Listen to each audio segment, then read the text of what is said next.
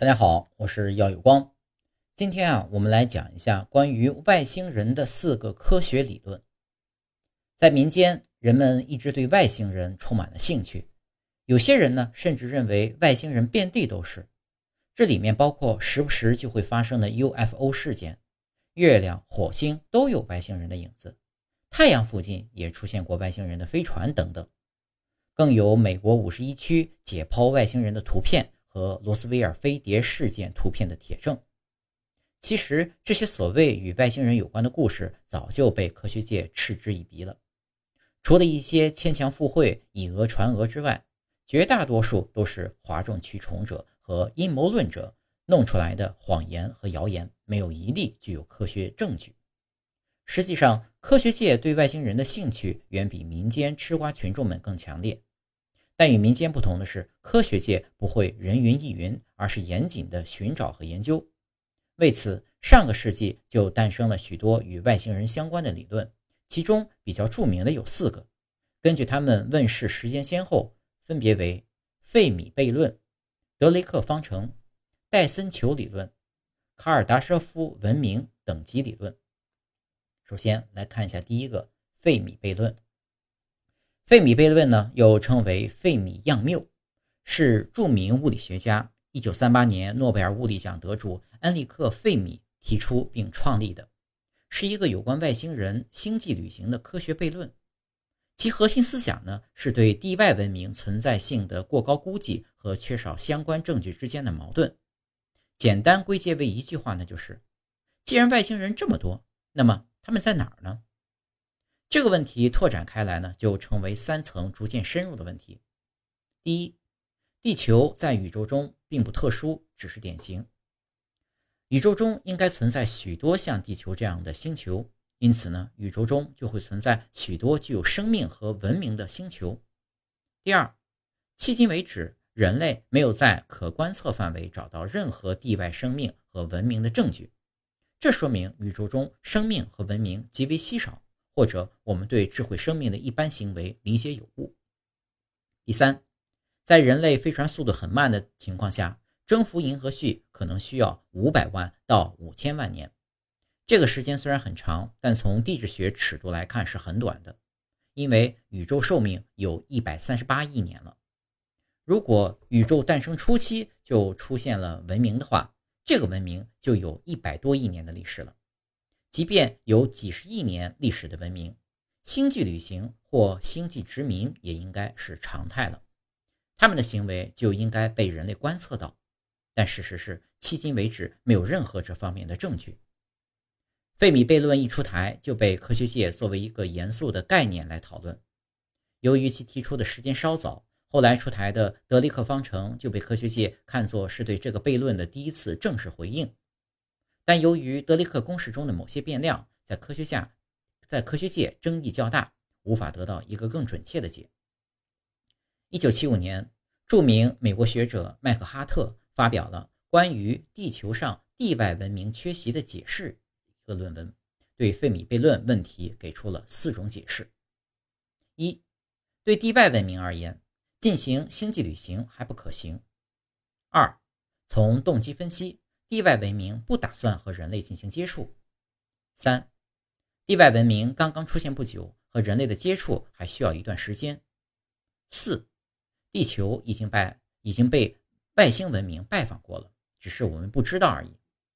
哈特逐一进行讨论后，认为以上四个理由都不成立，由此得出的反推论结结论只能是地外文明根本不存在。费米悖论问世以来，外星人在哪儿？这个问号一直追问着科学界，影响很大。几十年过去了，人类对太空的探索越来越深入，发射的探测器已经飞遍了太阳系各大行星和一些卫星、矮行星、小行星，利用先进望远镜也找到了数千颗系外行星。不但连外星人一根毛都没有找到，就连最细微的生命细胞也没有发现。由此，费米悖论这个问号越来越大，实质上。否定了外星人的存在，由此的问题呢，成为：既然我们至今并没有发现外星人的蛛丝马迹，为什么还要相信它的存在呢？第二个，德雷克方程。德雷克方程是美国天文学家法兰克·德雷克1960年提出来的，是一个用来推测可能与我们接触的银河系内高质文明星球数量的公式。这个公式啊有两个，公式一，n 等于 ng 乘以 fp 乘以 ne 乘以 fl 乘以 fi 乘以 fc 乘以 fl。公式二，n 等于二的星次方乘以 Fp 乘以 Ne 乘以 Fl 乘以 Fi 乘以 Fc 乘以 l。这里的 n 呢，代表的是银河系内可能与我们通讯的文明数量。公式一后面字母符号分别代表恒星数目，具有行星比例、行星系统中类地行星数目、宜居行星比例、演化出高智慧生物的概率、高智慧生物能够通讯的概率。科技文明持续时间在行星生命周期中可占的比例等。公式二与公式一的区别呢？二星号替代了 Ng，L 替代了 Fl，R 的星次方呢为银河系形成恒星的平均速率，L 为科技文明寿命。在这两个公式里，有些是能够确定的因素，比如银河系恒星数量。和恒星有行星相伴的比例，类地行星和宜居星球的比例等等，有些呢是无法确定的。其中最大的不确定性是科技文明存在的时间与生命周期的比例。我们地球生命存在已经有几十亿年了，但科技文明才只有几百年，这个比例是极小的。未来人类的科技文明还能持续多久，我们无法知道。因此。银河系到底有多少可能存在的文明，就成为一个不确定性的问题。但许多科学家还是饶有兴趣地对这个方程进行了运算，结果是有的认为银河系至少有一百万个具有文明的星球，有的呢认为只有十万个，还有的认为可能就只有地球。第三个，戴森球理论，这个理论呢是曾经爱因斯坦的助手物理学家弗里曼·戴森于1960年提出来的一个人造天体理论。简单的说啊，就是建造一个巨大的壳体，将文明所在的恒星包裹起来。这个巨大的人造壳体呢，将恒星的绝大部分能量吸收聚集起来，通过核聚变转化为文明升级所用的能量。在太阳系，人类的戴森球比半径约1.5亿千米，也就是边际在地球轨道附近。有人论证过在太阳系建造戴森球的可能性。认为要拆解掉太阳系所有行星、卫星、矮行星、小行星，甚至包括各种气体尘埃，才能够建造一个厚度只有二十厘米、密度为每平方米六百千克、半径一点五亿千米的壳体。这个壳体的总质量呢，约一点八二乘十的二十六次方千克。戴森球的建设方式还有许多设想，如戴森炮、戴森云、戴森网等等。这些戴森球的形状各异，由许多部分结合组成，可以分步骤完成，增加了戴森球建设的可能性。这些戴森球并没有对恒星实行全封闭，因此理论上没有得到恒星的全部能量，只能获取绝大部分能量。戴森球建成后，人类已经没有了栖身的地球家园，也没有了金木水火土天海等八大行星，因此人类只能住在依附于戴森球的太空城里。社会生活已经完全不是我们如今能够想象的样子。戴森认为，这是任何文明升级到一定阶段的必然要求，否则无法取得文明升级所需的巨大能量，也没有办法飞出恒星系统进行星际殖民。而要建造戴森球，必然会对恒星的亮度产生重大影响，这样就会被其他文明所观测到，是人类寻找地外文明的一种依据。于是，从上个世纪开始。科学界就把寻找戴森球现象作为寻找地外高等级文明的一种方法。通过大型巡天望远镜观测遥远的恒星，看看能否找到具有戴森球特征的恒星。功夫不负有心人，NASA 在执行开普勒任务扫描十万颗恒星过程中，发现了一颗名为 KIC 八四六二八五二的恒星，有着怪异的亮度变化，光变曲线呈现非周期变化。光变降幅最高达到百分之二十。排除了各种原因后，科学家们怀疑是一个正在建造戴森球的高等外星文明在活动。巨大的太阳能帆板集群导致了这种光变。后来，美国地外文明搜寻协会动用了艾伦望远镜阵列，对准那颗恒星持续观测收听了两个多星期。观测收听的结果是，无论是光变还是电波信号，都没有任何文明活动的迹象。这样就否定了这个疑似戴森球文明的存在。不过，科学家们并没有放弃搜寻，依然在找类似戴森球的现象。凭人类目前的观测水平，只有这样等级的文明才有可能被观测到。第四，卡尔达舍夫等级。